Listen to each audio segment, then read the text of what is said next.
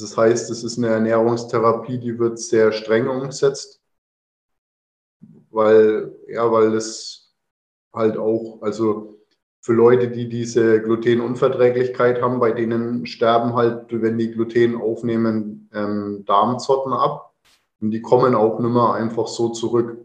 Und deswegen ist es halt wichtig, dass sie das wirklich sauber umsetzen. Schnell, einfach, gesund. Dein Gesundheitskompass.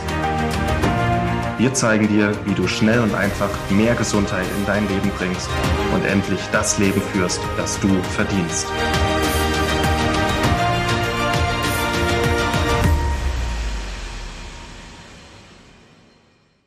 Hallo und herzlich willkommen zu unserer heutigen Schnell einfach gesund Podcast Folge.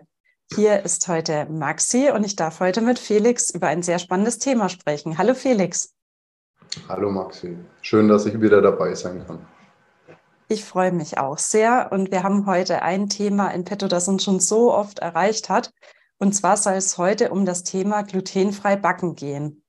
Und ich kann da nur aus eigener Erfahrung sprechen. Ähm, Im Freundeskreis nimmt es, glaube ich, immer mehr zu, dass man Menschen mit Glutenunverträglichkeit kennt. Oder auch ähm, aufgrund der jüngsten Artikel von unseren Martins wissen wir ja, dass selbst wenn man gesund ist und Gluten scheinbar gut verträgt, dass es halt auch Sinn machen kann, ähm, seinen Konsum zu überdenken und zu reduzieren. Und von dem her bin ich auch ja aus eigenem Interesse, aber eben auch für ein paar bestimmte Freunde ganz gespannt, was du uns heute mitgeben wirst, Felix. Tja. Vielleicht erstmal ein bisschen Erwartungsmanagement. Also ich bin ja auch ähm, Konditor, Konfisseur oder habe den Beruf gelernt. Und man muss sagen, dass es aus technischer Sicht, wenn man jetzt die, wenn die Qualität vom Endprodukt im, im Hauptfokus steht, dann ist es schon sehr schwierig, das Gluten einfach auszutauschen weil es die Produkte halt schon deutlich verändert. Es gibt schon ein paar Tipps, die, die man sich, sagen wir mal, zunutze machen kann. Aber wenn es jetzt nur um die reine Produktqualität geht, dann ist es schwierig. Also kann ich an der Stelle gleich mal einhaken. Welche Eigenschaft beim Backen übernimmt denn das Gluten eigentlich? Also, dass du uns erstmal erklärst, so was passiert rein technisch. Ja, das Gluten ist halt ähm, ein, vereinfacht gesagt ein, ein Klebe- oder Klebereiweiß. Das in glutenhaltigen Getreiden ähm, enthalten ist. Am meisten Gluten ist jetzt zum Beispiel in Weizen enthalten. Also das heißt, das ist jetzt am besten für Gebäcke geeignet aus ähm, küchentechnischer Sicht. Und äh, das Gluten hat halt die Eigenschaft, dass es zum einen quillt, also das, äh, das nimmt Wasser auf und, und quillt dadurch auf. Und zum anderen verkleistert das Gluten und bildet halt zum Beispiel bei dem Brot das, das Teiggerüst, also durch das Gluten, durch das, dass man das Gluten knetet, also bearbeitet, wird das Gluten angeregt und dadurch bilden sich halt wie wie ein Gerüst im, im Teig, das halt nachher zum Beispiel ähm, Gase beim Backen zurückhält und dadurch geht das Produkt im Ofen auf oder halt auch schon vorher, wenn man jetzt zum Beispiel mit Hefe arbeitet, dann hält halt das Teiggerüst hält die Gase zurück, die von der, also die durch die Hefegärung entstehen. Und dadurch geht das Gebäck dann auf, wenn man jetzt mit Hefe arbeitet. Und dann halt später beim Backen hält es halt dann auch der, beim Backen dehnt sich ja das Wasser aus und geht in den dampfförmigen Zustand über. Und die, dieses Teiggerüst, das hält halt praktisch dann den Wasserdampf zurück. Das heißt, bevor der Wasserdampf das Gebäck äh, verlassen kann, äh, nimmt er halt praktisch den, den Teig mit nach oben und das Brot oder das Brötchen geht halt dann auf. Oh, sehr spannend. Klingt ja auch erstmal rein optisch schön. Und wie kannst du uns erklären, dass bestimmte Getreidearten mehr oder weniger Gluten enthalten? Oder weniger das Wie, sondern kannst du uns da einfach mal ein paar aufzählen, die von der Tendenz her eher mehr und weniger enthalten? Eben am meisten Gluten enthält Weizen. Dann Dinkel ist, hat schon ein bisschen weniger. Und dann kommt äh, der Roggen. Der Roggen ist schon nur noch ähm, schlecht alleine backfähig, sagt man. Man kann aber auch trotzdem nur mit Roggen backen. Und was halt auch einen Einfluss auf den Teig hat, ist eben der pH-Wert. Also es macht einen Unterschied, ob man jetzt mit einem Sauerteig arbeitet oder ob man jetzt mit einer Hefe arbeitet. Weil halt durch das veränderte Milieu, also durch den, durch ob der, die Umgebung eher sauer oder eher basisch ist, verändert das halt auch die, die Eigenschaften von dem enthaltenen Gluten. Ja. Und jetzt ist Sauerteigbrot ja, glaube ich, schon eine sehr bekannte Möglichkeit, Gluten eben bekömmlicher zu machen. Kannst hm. du uns da mal erklären, was passiert eigentlich? Ja, Im Endeffekt kann man sich das halt, es findet halt ein enzymatischer Abbau ab, äh, statt, bevor man, bevor das Produkt überhaupt ähm, aufgenommen wird. Also man, die, der Sauerteig verstoffwechselt halt bestimmte Produkte und dadurch entsteht halt ein charakteristischer Geschmack auf der einen Seite und auf der anderen Seite verarbeiten halt die enthaltenen Enzyme und Mikroorganismen ähm, ja halt Stoffe, die, die in dem Ausgangsprodukt, also in dem Fall halt in dem Mehl drin sind. Ja. Es findet eine Art Fermentation statt. Mhm. Und was bedeutet das eigentlich zeitlich? Denn ich denke, die meisten von uns kennen den Unterschied auch beim Preis in Sachen Sauerteigbrot und normales Brot. Und dieser Preisunterschied muss ja auch irgendwo herkommen. Ja, es braucht halt in erster Linie mal Zeit. Also natürlich gibt es da auch schon wieder Möglichkeiten, halt den Geschmack zu erhalten und weniger Zeit zu brauchen. Also jetzt das Stichwort industrielle Backwaren. Und bei den Leuten, die jetzt darauf verzichten, braucht es halt in erster Linie Zeit. Also auch wer jetzt schon mal selber ein Sauerteigbrot zu Hause gebacken hat, das ist schon eine Challenge. Also wenn es jetzt nicht gerade ein regnerischer Tag ist und man eh weiter nichts vorhat, dann kann das schon auch manchmal, ja, halt einfach, äh, wie soll ich sagen, halt einfach mühsam sein. Also so ein Sauerteig, der will schon auch gepflegt werden. Das ist, ja. Ich glaube, da haben wir auch ein wunderschönes Rezept auf schnell einfach gesund, bei dem unsere Leser auch nochmal im Detail nachschauen können, worum es beim Sauerteigbrot geht. Aber gib uns mal bitte einen zeitlichen Rahmen. Also wenn man sozusagen sich und seine, es, gehen wir mal von einer vierköpfigen Familie aus, man möchte die in der Woche mit frischem Sauerteigbrot ver, ja, verköstigen. Wie viel Zeitaufwand steckt da dahinter, wenn man wirklich selbst backen wollen würde? Ja, wenn der Sauerteig da ist, also wenn man sich schon Sauerteig gezüchtet hat oder den bekommen hat, Mhm. Dann kann man sagen, jetzt eben, man muss halt auf der einen Seite muss man halt den Teig herstellen und dann muss man den, den Teig jetzt halt gären lassen. Wenn man jetzt die, die Gärzeiten mit rausnimmt und jetzt nur die Teigherstellung und das Backen nimmt, dann muss man vielleicht so, ja, vielleicht anderthalb, zwei Stunden rechnen, würde ich jetzt mal sagen, oder vielleicht ein bisschen mehr. Mhm. Und wenn man jetzt aber auch noch mit berücksichtigt, dass man den Teig beim, also wenn vor allem halt, wenn das Brot oder die Backware dann geformt ist, dann ist es schon besser, sagen wir mal, wenn man in der, in der Nähe bleibt, wenn man jetzt nicht die Möglichkeit hat, die Temperatur aufs Grad genau zu steuern. Also es kann halt sein, dass der Teig mal schneller geht und mal langsamer aufgeht. Ja, dann je nachdem in dem, in dem Sauerteigbrotrezept von mir, da muss der Teig, glaube ich, schon, bin mir nicht mehr sicher, aber der geht schon mehrere Stunden auf. Und man muss den Teig auch immer mal wieder ein bisschen rütteln.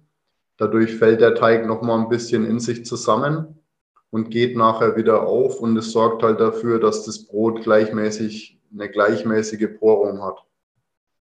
So, es braucht halt auf jeden Fall ein bisschen Übung und es lohnt sich halt auch, sagen wir mal, wenn man sich die Mühe macht, dass man gerade eine, eine ordentliche Menge macht und dann halt vielleicht eher die Brote dann schneidet und einfriert, anstatt halt so für sich selber zwei oder dreimal die Woche zu backen. Das ist schon ein Aufwand und ich kenne auch, also ich kenne ehrlich gesagt nur einen Menschen, der das praktisch für sich und seine Familie selber noch macht und das ist meine Patin.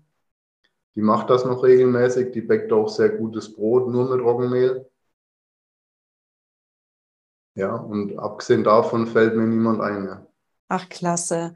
Und weißt du, Felix, ich denke jetzt auch, an alle, die sich jetzt auch innerlich ganz bewusst gegen das selber Backen entscheiden, wird aber auch spätestens jetzt klar, woher eben der enorme Preisunterschied beim Sauerteigbrot kommt. Und ich denke auch, wenn man da noch ein bisschen Zeit und Mühe regional gesehen investiert, nach einem guten Anbieter zu suchen, wird man fündig. Ich glaube, da macht es wahrscheinlich auch wenig Sinn, jetzt pauschale Empfehlungen zu geben. Oder hast du vielleicht noch den einen oder anderen Tipp, wo man auch bei der Auswahl seines Bäckers achten sollte, wenn es um Sauerteigbrot geht?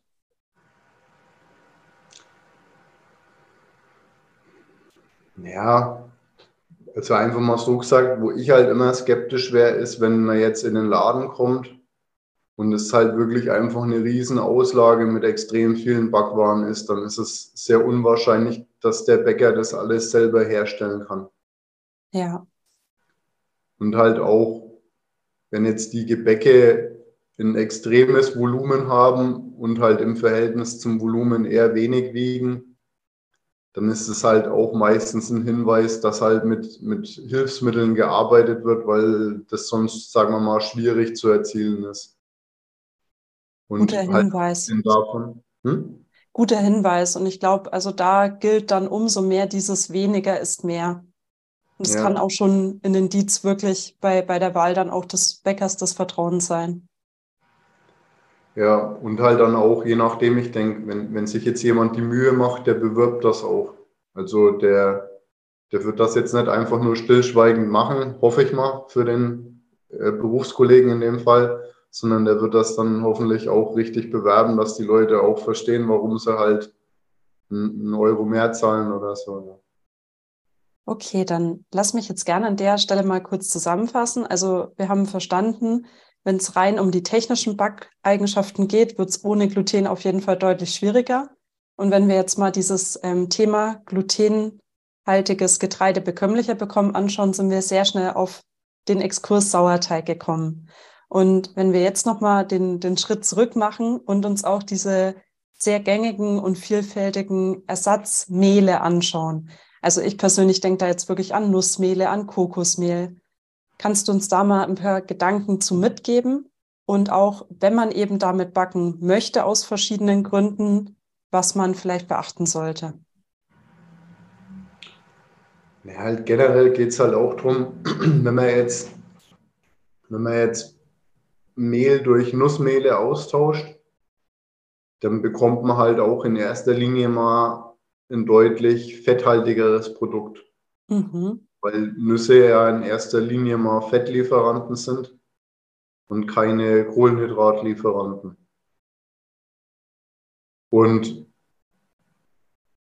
ja, vor allem jetzt sagen wir mal beim, im süßen Bereich kann man, sagen wir mal, gut bei, bei, bei einem Biskuit oder so, da kann man prozentual gut ein bisschen Mehl durch, ähm, durch Nüsse austauschen aber jetzt praktisch nur mit Nussmehlen backen. Und ich rede halt jetzt auch aus der, aus der technischen Sicht. Also wenn jetzt rein die Ernährungstherapie im Vordergrund steht, dann kann man das schon machen, wenn man da einen Sinn da drin sieht. Aber wenn es jetzt um die Produktqualität geht, dann hat es halt auch Grenzen. Mhm. Also wie jetzt zum Beispiel in, dein, in, in deiner Hochzeitstorte oder in eurer Hochzeitstorte, die ich gebacken habe, da waren ja jetzt auch nur noch vielleicht ein paar hundert Gramm Mehl drin. Also da waren, das meiste waren ja dann wirklich Nüsse und nur noch ganz wenig Mehl. Und eben das kann man machen und man kann diesen Rest Mehl auch zum Beispiel noch durch eine Stärke austauschen. Das geht ja. Durch welche Art von Stärke kann man das austauschen? Entweder nimmt man halt, wie soll ich sagen, einzelne Stärken, also zum Beispiel Kartoffelstärke oder halt Maisstärke oder, oder Reisstärke. Und wenn man jetzt auf so glutenfreie Backmischungen zurückgreift, dann sind es halt meistens Mischungen oder es sind Mischungen von verschiedenen Stärken, weil die verschiedenen Stärken unterschiedliche küchentechnische Eigenschaften haben. Und es sind halt noch zum Beispiel andere Stoffe beigegeben, wie jetzt ähm, Guarkernmehl oder Flohsamenmehl, die halt, sagen wir mal, die, die jetzt Guarkernmehl, das kennt man auch als Bindemittel, zum Beispiel in Speiseeis, also in industriell hergestelltem Eis oder in, in Joghurtzubereitungen oder so.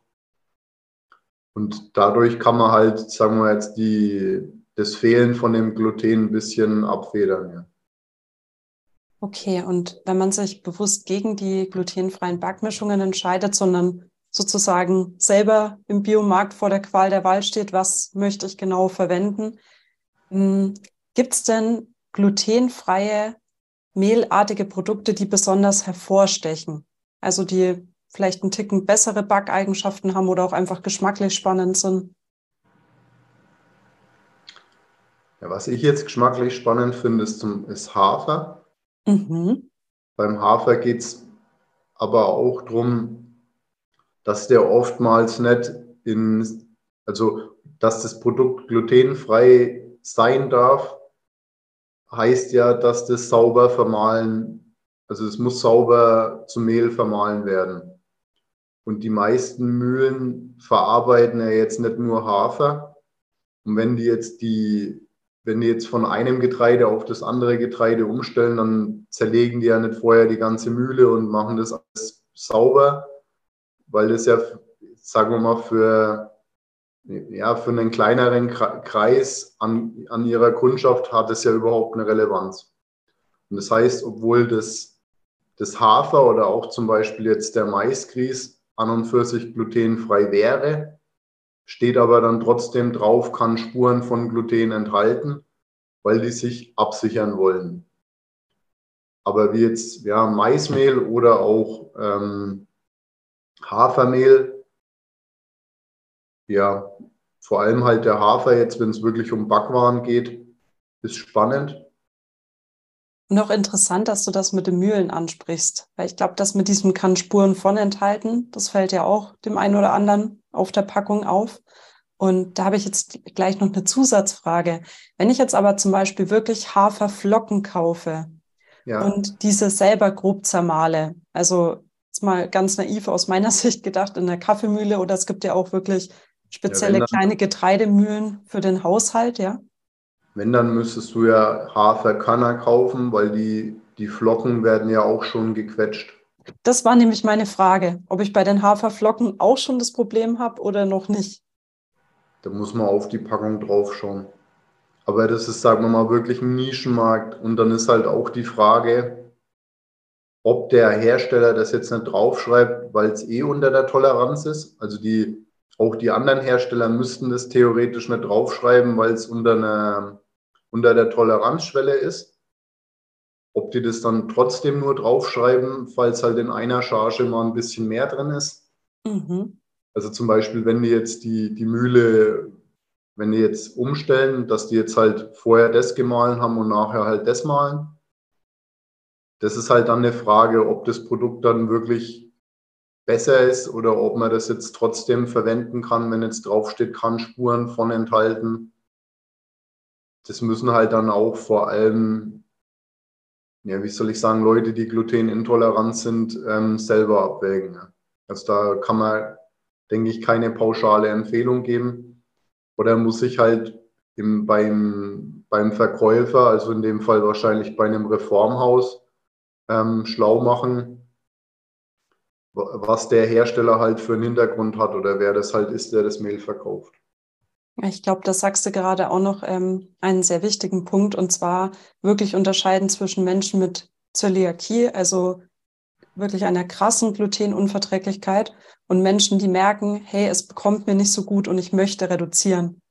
Und für diejenigen, die jetzt keine heftige allergische Reaktion auf Gluten zeigen, kann ja auch schon das Hafermehl mit geringen Spuren von der Getreidemühlenumstellung eine ja, riesen Fortschrittsbewegung sein.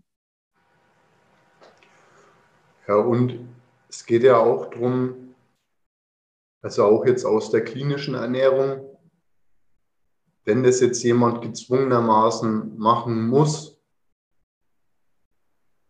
dann hat man eben auch eine Nulltoleranz. Also man hat da keinen Spielraum. Entweder ist es halt glutenfrei oder es ist nicht glutenfrei. Das heißt, es ist eine Ernährungstherapie, die wird sehr streng umgesetzt, weil, ja, weil das halt auch, also für Leute, die diese Glutenunverträglichkeit haben, bei denen sterben halt, wenn die Gluten aufnehmen, ähm, Darmzotten ab. Und die kommen auch nicht mehr einfach so zurück. Und deswegen ist es halt wichtig, dass sie das wirklich sauber umsetzen. Und wenn das jetzt jemand, sagen wir mal, freiwillig macht, ähm, dann, ja, wie soll ich sagen? Also ich würde es jetzt niemandem unbedingt empfehlen, wenn er, wenn er jetzt nicht dazu gezwungen ist, weil es halt auch schon eine sehr einschneidende Veränderung ist. Also wenn man das wirklich konsequent umsetzen will, dann heißt es halt auch für die Betroffenen, dass die auf viele Sachen verzichten müssen, die halt dann ihr Umfeld einfach ähm, relativ einfach bekommt. Ja. Ja, ich denke auch, dass wir ja dann ganz schnell aus dem Bereich Backbaren raus und schnell im Bereich Soßen. Also wenn wir jetzt einfach an die klassische Mehlspitze denken, ja, so das schlägt dann auf jeden Fall weitere Wellen, als man im ersten Moment denken mag. Aber wenn wir jetzt nochmal zu dem Thema zurückgehen, wie kann man erfolgreich glutenfrei backen, ja? Ähm, du hast jetzt Hafermehl und auch Maisstärke als interessante Produkte angesprochen. Gibt es denn vielleicht auch wirklich beim Prozess des Backens selbst noch Sachen, die man beachten kann, um so das meiste aus den glutenfreien Alternativen rauszuholen? Ich denke, was man auch jetzt nicht außer Acht lassen sollte, sind halt jetzt auch diese Backmischungen. Also halt einfach, da gibt es ja jetzt verschiedene Hersteller, die jetzt halt solche Backmischungen anbieten. Das kann die Hausmarke von, einem, von einer Supermarktkette sein, das können, wie soll ich sagen, spezielle Anbieter sein, die sich jetzt auf glutenfreie Ernährung spezialisiert haben. Und sowas kann man durchaus verwenden, weil die die Entwicklungsarbeit für, für dich geleistet haben. Wenn, wenn du jetzt selber die Stärken so zusammenmischen möchtest, dass es nachher funktioniert und schöne Produkte ergibt, dann wenn ich jetzt den Ehrgeiz habe und ich möchte es machen, dann, dann schaffe ich das vielleicht, mich da daran zu arbeiten. Aber ich brauche dafür auf jeden Fall auch Zeit. Und indem man, und auch diese unterschiedlichen Backmischungen. Es ist ja einfacher, jetzt zum Beispiel mal zu sagen, ich mache jetzt heute mal Brötchen und morgen backe ich mal ein Brot mit so einer, mit so einer glutenfreien Backmischung. Und dann weiß ich ja, okay, das war jetzt gut, das hat mir jetzt weniger gefallen oder das hat mir nicht geschmeckt. Und dann kann ich ja sagen, okay, dann kaufe ich halt jetzt die, das glutenfreie Mehl in Anführungszeichen von dem Hersteller. Und das benutze ich zum Beispiel für ein Biskuit und das benutze ich jetzt für ein Brot. Und also so viel mal zum Thema ähm, Mehlersatz. Und abgesehen davon hat man halt jetzt noch die Möglichkeit, dass man eben den Teigen ein bisschen Guarkernmehl beisetzt oder zum Beispiel Flohsamenmehl.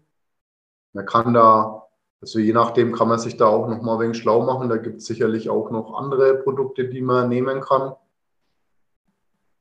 um halt ähm, zum Beispiel ein besseres Volumen zu erzielen beim Gebäck. Und was man halt jetzt abgesehen davon noch machen kann, ist, wenn jetzt auf einer Backmischung draufsteht, man soll so und so viel Gramm von der Mischung nehmen, so und so viel Gramm Wasser und so und so viel Gramm Hefe. Dann kann man auch zum Beispiel mal probieren, einen Teil von dem Wasser durch Ei zu ersetzen. Also man zieht dann halt einfach das Gewicht von dem Ei ab, vom, von der Flüssigkeit und gibt halt jetzt, anstatt dass man jetzt 500 Gramm Flüssigkeit beigibt, gibt man halt 400 Gramm Flüssigkeit und zwei Eier, also 100 Gramm Ei bei. Und das führt auch oft schon dazu, dass die Gebäcke besser werden und zum Beispiel ein schöneres Volumen bekommen. Ein spannender Tipp. Vielen Dank an dieser Stelle. Ja, gerne. Und was auch noch eine Möglichkeit ist, ist, dass man zum Beispiel für Brote ein sogenanntes Brühstück herstellt. Das heißt halt, man, man kocht zum Beispiel wie eine Art Maisbrei und lässt den kalt werden. Oder man kocht zum Beispiel einen Milchreis und lässt den abkühlen. Ja, oder man kann das auch noch mit, ähm, es gibt's auch, kann man auch mit normalem Mehl machen, aber das einfach nur am Rande erwähnt. Und dann nimmt man halt praktisch dieses Brühstück und gibt da dann praktisch noch ähm, Mehl oder halt in dem Fall glutenfreies Spezialmehl rein und halt Flüssigkeit und Hefe und verarbeitet das dann nachher zu einem Teil weiter. Oh, interessant, davon habe ich noch nie gehört. Ja, also halt auch zum Beispiel, ich habe vorher noch mal ein bisschen in meinem, meinem Fundus hier gestöbert, ja, und äh, bin dann auch noch auf ein Rezept gestoßen, wo halt jemand äh, Reiswaffeln macht und der macht halt im Endeffekt Milchreis und gibt da dann halt noch Eier mit dazu und ein bisschen Stärke und backt damit dann Waffeln. Also man kann durchaus, man kann jetzt, man kann viele Sachen wirklich glutenfrei herstellen. Nur wenn man halt das Originalprodukt kennt, dann wird man halt trotzdem einen Unterschied merken. Das merkt man halt vor allem beim Biss. Also wenn ja. man jetzt drauf beißt, durch das, dass halt kein Gluten drin ist, hat es halt immer sehr wenig Widerstand beim, beim Beißen. So. Ja. Ja, ich glaube, das, das ist auch ein wichtiger Punkt, der in unserem Podcast herauskommen darf, dass es beim glutenfrei Backen vielleicht auch gar nicht darum gehen muss, das Original identisch zu kopieren, sondern wenn man auch da so die eigene Erwartung ein bisschen herunterstuft und sagt, hey, ich mache das für meine Gesundheit, weil es mir und meinem Darm einfach besser bekommt und habe dann auch ein anderes Geschmackserlebnis. Und ja, und akzeptiert das dann auch für den Moment. Und deswegen kann man ja trotzdem viele sehr, sehr leckere Sachen herstellen, essen, ausprobieren oder eben im Fall Sauerteig auch für den entsprechenden Preis kaufen. Aber ich finde, es ist dann auch eine, eine andere Zufriedenheit mit dem, was man speist, als wenn man so gedanklich eigentlich immer am Original klebt, im wahrsten Sinne des Wortes. Ja, und es ist halt auch so dieser Gedanke von dem Substitut, von dem Austauschprodukt. Also man nehme Brötchen und ersetze es durch glutenfreies Brötchen. Und, und man kann halt jetzt sagen, auch wenn man jetzt, wie jetzt mit den Haferflocken, ich meine, man kann ja jetzt auch sagen, ich nehme, lasse das Brötchen weg und esse Böchermüsli oder ich lasse das Brötchen weg und esse Porridge. Oder, ja, oder zum Beispiel, ich mache mir eine, eine Maisgrießschnitte, also mache halt im Endeffekt eine Polenta und gebe das in eine Form und lasse das abkühlen. Und dann schneide ich da halt eine Scheibe runter und brate mir das in der Pfanne an und esse das. Und das, wie soll ich sagen, ich meine, das ist jetzt kein Brötchen, aber es ist besser als nichts zu essen. Ne? So. Also ja. mein, mein Diät, also mein, mein Lehrer als Diätkoch hat immer gesagt, praktisch, äh, also das war jetzt im Zusammenhang mit der Hollandaise, da haben wir dann irgendeine Soße zusammengerührt, die hauptsächlich aus Quark besteht und dann habe ich auch gemeint, ja, das ist doch keine Hollandaise. Dann hat der Lehrer gesagt, ja, das ist keine Hollandaise, aber es ist besser als keine Hollandaise.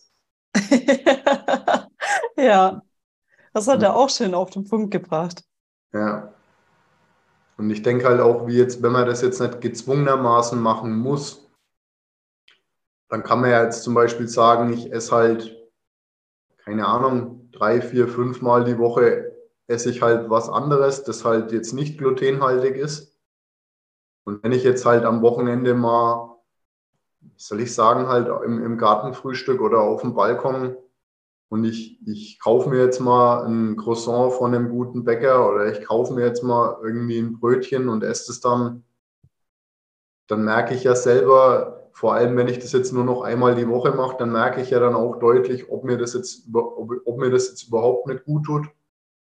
Weil ich habe ja den Vergleich, ich habe mich ja davor drei, vier, fünf Tage anders ernährt.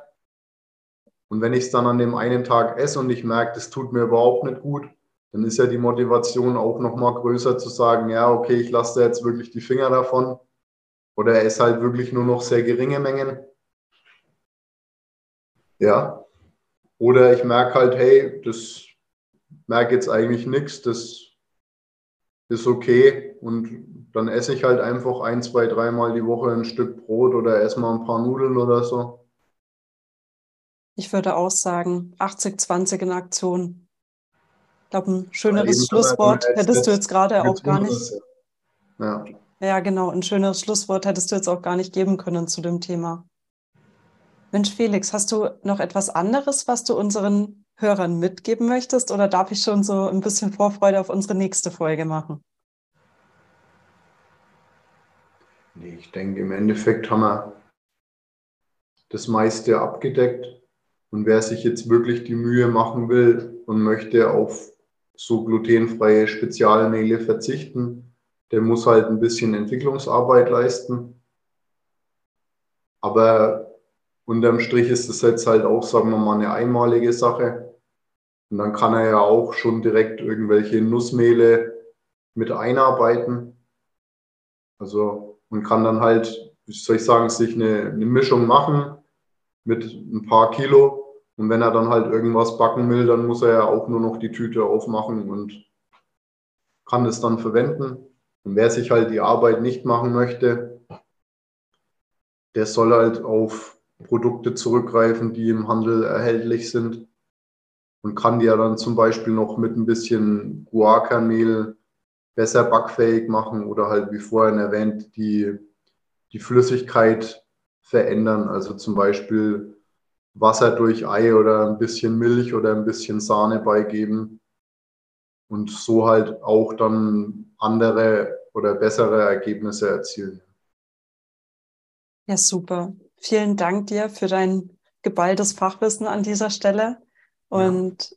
unsere nächste Folge wird auch ein sehr, sehr schönes Thema werden. Ich glaube, da werden vor allem auch unsere Eltern und Bürotätigen sehr aufmerksam werden jetzt. Und zwar wollen wir uns über gesundes Pausenbrot unterhalten. Und ja, ich denke, da war das Thema glutenfrei backen ja auch schon mal ein bisschen wie so ein Foreshadowing, ja, in welche Richtung man denken kann. Und dann freue ich mich jetzt schon sehr auf die nächste Folge mit dir und du dich hoffentlich auch, lieber Zuhörer. Und wie immer gilt, wenn du Fragen hast oder Themenwünsche, dann schreib uns an team@schnelleinfachgesund.de. Und Felix und ich sagen an dieser Stelle Danke an dich fürs Zuhören und freuen uns aufs nächste Mal. Danke dir, Max. Danke euch. Einen schönen Tag. Ja. Tschüss. Tschüss.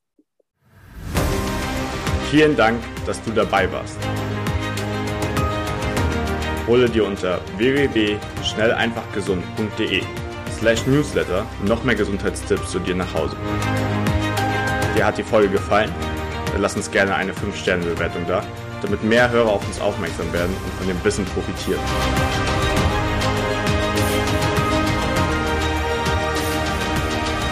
Wir wünschen dir eine gesunde Woche.